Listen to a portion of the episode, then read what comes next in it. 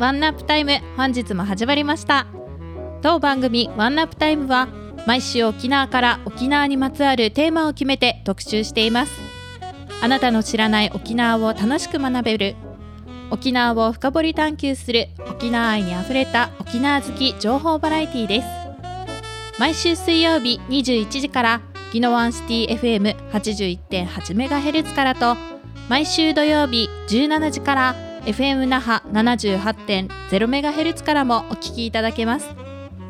またスマホやパソコンからリスラジのアプリやサイトを通して番組をオンタイムでお聞きいただけます。そしてワンナップタイム公式サイトから過去の放送番組や裏番組もポッドキャストとしてお聞きいただけます。はいたーいパーソナリティの春菜です。はい、パーソナリティのコバでございます。よろしくお願いしおます。ます。私はですね 突然ですが、ええ、毎日水2リットル飲んでます必ず。あ、え、それはなぜ飲むんですか？健康のためとうんダイエットのためで毎日飲んでるんですけど、うん。全然効果が見られないですね、はあ、でも、い、いつになったら効あ果が出るの？っていうくらないるほどね。はい。でも一般的にでも言いますよね。水はね飲んだ方がいいっつってね。うんうんそうですようね。老廃物も出すって言ってるんですけどねああ、なるほどね。効果があったら報告したいと思いますあ、でもなんか原さん痩せたんじゃないですか全然ね。全然いやなんかいい感じでスリムになってるような。なってないですか。いえいえいえ。いやでも僕もねあのーあのーサンピッチャーよく飲みますんでね。それも健康ですねはい。それでは小葉さん本日の特集は何でしょうか？はい、ワンナップタイム第65回目の特集は沖縄の怪異怪談前編。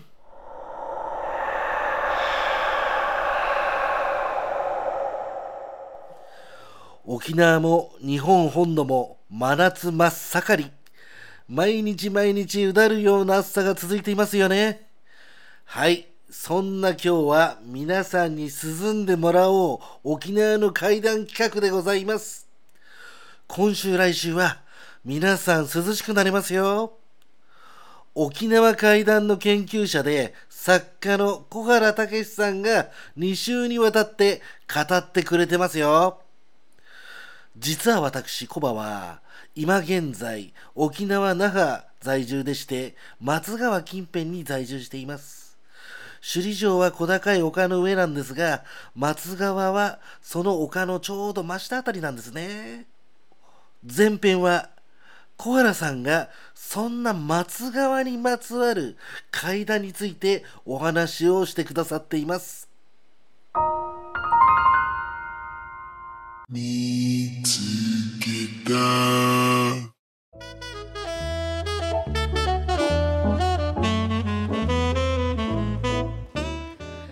琉球の怪談実話を集めた琉球怪談ボーダーインクでデビュー。得意フィールドは沖縄に語り継がれる怪談や民話伝承妖怪歌木などをフィールドワークとして活動。琉球怪談沖縄怪談の研究者であり語りの第一人者。さまざまな沖縄の怪異怪談の書籍を数多く出されていて最近の著作では沖縄怪談大全琉球祈願。一邪魔の飛び交う家。琉球妖怪大図鑑。琉球怪談などで知られている作家の小原武さんです。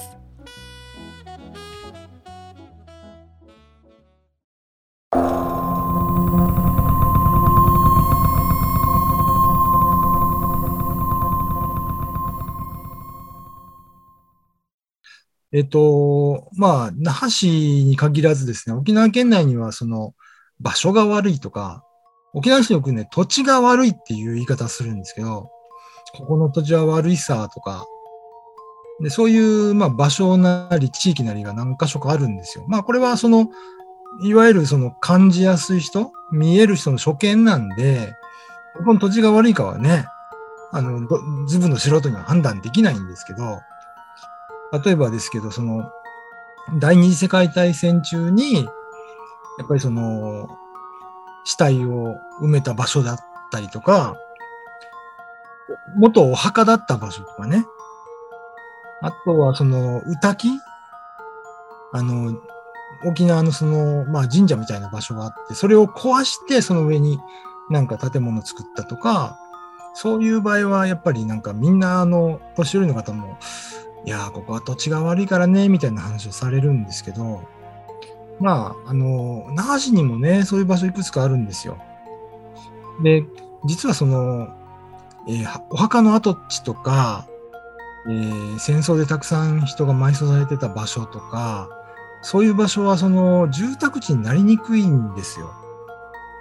つまり風評被害があるから、あのー、大体市役所建てたり、学校建てたり、公園にするんですよ。だから、那覇市の小学校って結構、そういう怖い話が山ほどあって、ねえ、なんか、あのーまあ、だから松川も一般的にちょっと悪いっていう方もいらっしゃるんですよね。で、昔あの、えっ、と、日州商人っていう人がいたんですよ。お坊さんなんですけど、この人はあの、不堕落都会といって、えー、那覇の、あ、那覇じゃない、和歌山本土のね、あの辺りから流されて漂着したお坊さんなんですよ。で、その流される方法がもうちょっと地獄みたいな感じで修行なんですけど、西方浄土って言って西のね、まあ、極楽に行くために、えーまあ、船に乗り込むんですけど、えー船のところにその、なんていうか、部屋を作ってですね、釘で打つんですよ。で、出られないようにして、四方に神社の鳥居を立てて、で、3日分の食料しか中に入れずに、そのまま海に流す流すんですよ、お坊さんを。そしたら、西に行くのか、和歌山からだったら、黒潮でずっと北の方行っちゃうんですよね。ほとんど死んでるんですけど、たまにその黒潮の反対の寒流ってのに乗って、南の方に流されるお坊さんがいたみたいで、それで日州商人は金町に流れ着いたって言われてるんですよ。で、金町っていうのは、まあ、中部のもうちょっと上の方なんですけど、えっ、と、観音寺っていうお寺があるんですよ。金観音堂っていうね。で、そこには、その二種上人の碑が立ってて、まあ、洞窟の中ですけど、あの、暴れてる竜をそこに閉じ込めたと。で、それから、浦添の京塚っていうところに行って、あの、浦添の京塚にも、まあ、お化けとか、魔人文、つまり妖怪変化がいたから、それを金剛経っていうお経の文字を書いた、え石に閉じ込めて、で、その上に碑文を立てたんですよ。石の塔をね。それが、あの、京塚っていう、お経の入ってる塚だから京塚っていうんですけど、それ残ってんですよ。金も、京塚も。で、ところがですね、松川には碑文があったんです。あのーまあ、場所は多分検索したらすぐ出てくるんですけど、実はそれ今ないんですよね。松川の碑文が。で、なんかもともとね、その三世雨かなんかで読めなくなっちゃってて、碑文の文字が。で、なんか橋、その近くに橋があって、それを改装したときに、まあ工事の業者かなんかが壊したかなんかで、もう全然残ってないんですよ。で、それをなんかいろいろ言ってくるユタさんとかが多くてですね、あの、そのせいでやっぱり、こう、閉じ込められたマジムが出てきたとか、なんかね、あの、首里の下じゃないですか、松川ってね。山の下の場所ってのは、沖縄ではその風水的になんか、やっぱり良くないって言われて、で、まあ、会う人と会わない人がいると思うんですけど、松川とか会わない人はもう、会わない。引っ越したり、お化け見たりとかね。でも、全くあの感じない人は普通に暮らしてるんですよ。だから沖縄の人は全部感じるわけじゃなくて、感じやすい人にとってはちょっと住みにくい場所というイメージが僕はあるんですよ。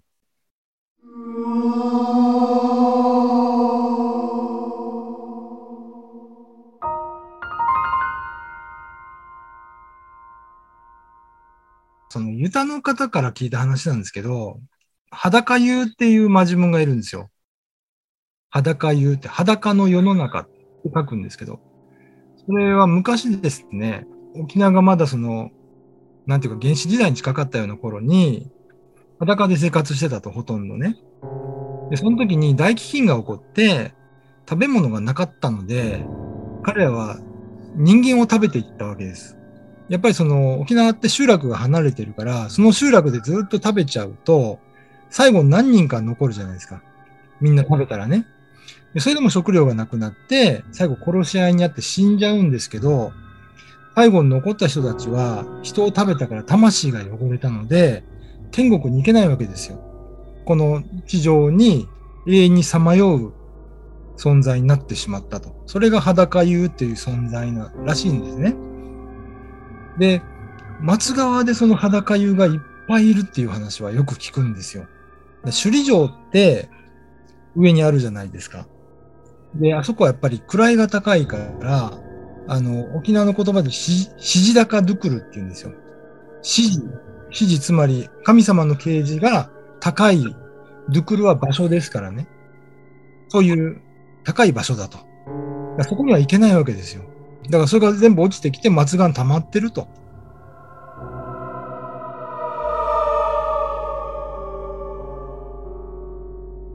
裸の湯はどんな格好をしてるのかっていうと、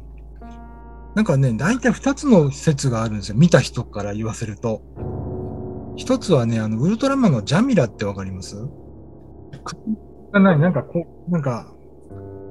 あの、水平の中に顔がついてるみたいな。あんな感じっていう人と、もう一つは顔なしにそっくりだっていう人がいて、でね、あの、七魔ジムンっていう、昔から語り継がれてる妖怪、七は七ですね。七魔いるんですけど、あれはね、黒い影あるいは赤い影が伸びるんですよ。わーって天に向かって。でね、私のちょっと知り合いの女性なんですけど、本土から引っ越してきて松川に住んだんですね。えーで、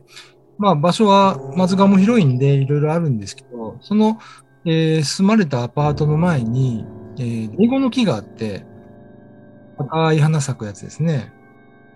で、英語の木があって、ある晩ちょ見てたら、あのー木の上に枝がこう太い枝があったら体育座りをしてる子供がね、いたらしいんですよ。でも、地上3メートル、4メートルのところなんで、夜中だし、よく見たらすっぱだかで、髪の毛長い、で、真っ黒な人がこう体育座りして、こっち見てるんですよね。夜中。それで次の朝起きたら、その見てた木のところで、誰かがその首をつられて亡くなってたんですよ。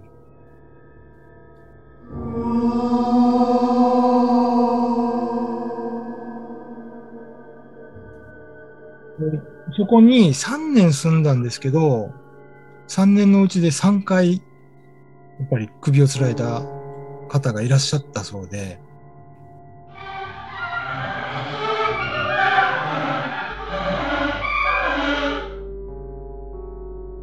で、時々ね、その子供が、その木の上からこっちの部屋をずっと見てるらしいんですよ。3階だったけど、アパートの。その3階からよく見えるんですよね。火がね。で、ある時、あの家に帰ってきて、鍵を開けたら、閉めといたはずの窓が開いてて、で、カーテンもバーってこう開いてて、ベランダに、ベランダの手すりの上に子供が体育座りししてこう座ってるんですよ。こっちを見て。でもう怖いから、すぐこうドアを閉めて、もう外に出たんですけど、外に出たら反対側の木にもその子供がいるんですよね。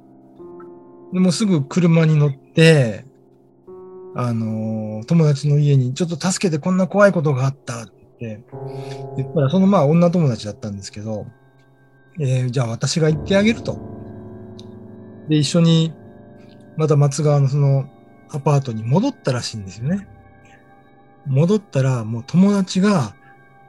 ねえねえ、この辺すごい線香臭い。なんか本当にね、内地の線香じゃなくて、沖縄って4本束ねた平ウコという線香なんですけど、今はね、その線香だいぶ匂いはマシなんですけど、もう20年ぐらい前の話なんですけど、20年前の平ウコってすっごい臭いんですよ。で、多分外から入ってきたんじゃないって言ってこう、窓を閉めたんですけど、中からするんですよね。で、二人でどっからしてんだろうってクンクンクンクンやったら、4畳半の畳の隅っこから煙が出てるんですよ。何これ火事じゃないっつって、次の日、まあ、そこね、なんか水かけたらしいんですけど、次の日、大家さんに言って畳上げてもらったんですよね。そしたら、その下真っ黒に燃えてたんですよ。一回ぼやがあったみたいで、畳と壁は変えたんだけど、畳の下までは変えなかったみたいで。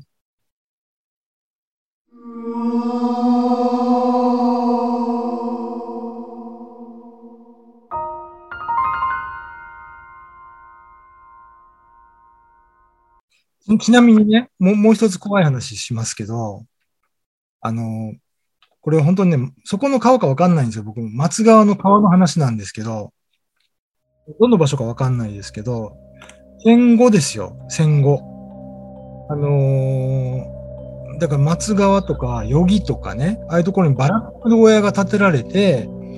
あのー捕虜収容所とかに行った人はもうそこに当てがわれたわけですよ。で木造のね、粗末な家に暮らしてたんですね、沖縄の方々ね。その時に夜中に、あの、その小さい女の子だったんですけど、その当時ね。その子が、外からなんか変な音が聞こえるんですよ。野犬みたいに、うーうーって言ってる。お母さんに言ったら、あれは、あの、多分米軍がバイクに乗って走ってるんだよっていつも言うんですよね。M- MP とかいろいろいるでしょあれ米軍のバイクの音だよって言うんだけど、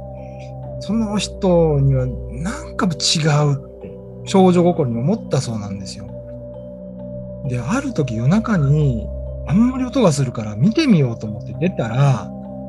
その川をなんか大きい犬か馬かわからないようなものがわーって走ってるんですよ。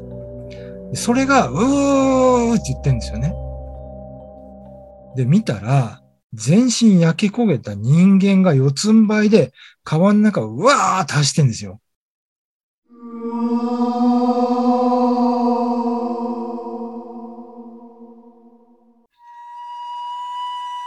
め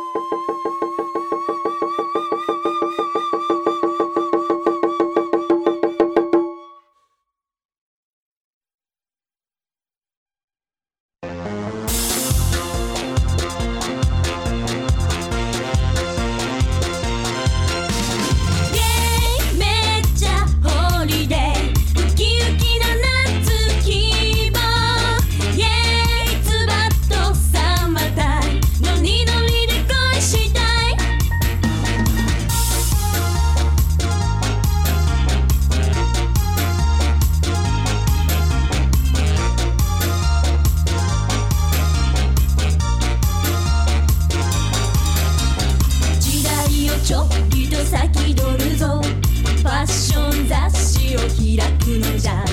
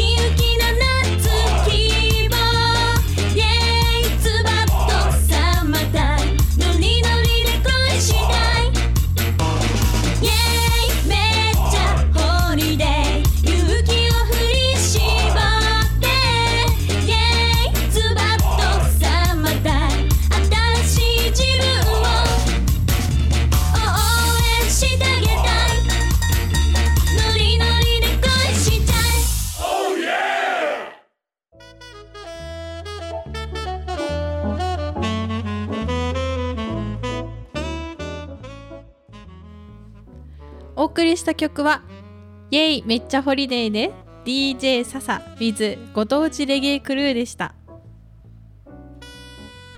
はい、えーということで皆さん、えー沖縄の怪異怪談前編ということで、えー小原武史さんにお話をお聞きいたしました。いやーなかなか雰囲気ありましたね。はい、えーそれでね、えー今あの私の住まいの方で何かその霊的な体験をしたという経験は今のところはないんですが割とあの私はですねあの夜型なんですね。で結構その夜遅くまで起きてることが多いんですがそれであの一人暮らししてるもので、えーそういった時にですねなんかこうふとした時に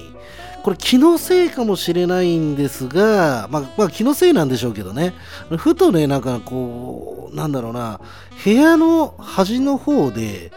なんかね足が見えるっていうのかな。こうふっとこうなんか人の気配っていうのかな。人の気配みたいなものをちょっと一瞬感じてふっと見るとなんかねあの下半身の足がスッとこうなんかこう引っ込むみたいなね。でもそれもはっきり見えてるわけじゃないんですけどもまあそういうようななんかこう妄想というかそんなような感じがすることが、えー実は結構多々ありまして、うん、でもその一瞬なんでねこのなんて言うんでしょう。はっきり別に足が見えてるとかそういうわけじゃないんですよね。なのでまあただの勘違いだろう見間違いだろうとかね、うん、まあそういう風な形で、えーまあ完全にね僕はあのすごいあのまあ過ごしてるわけなんですけども。まあそういったね、えーまあ人それぞれいろいろあるとは思うんですが一応、まあ、小原さんのねお話だと、えー松川というところはねそういうところと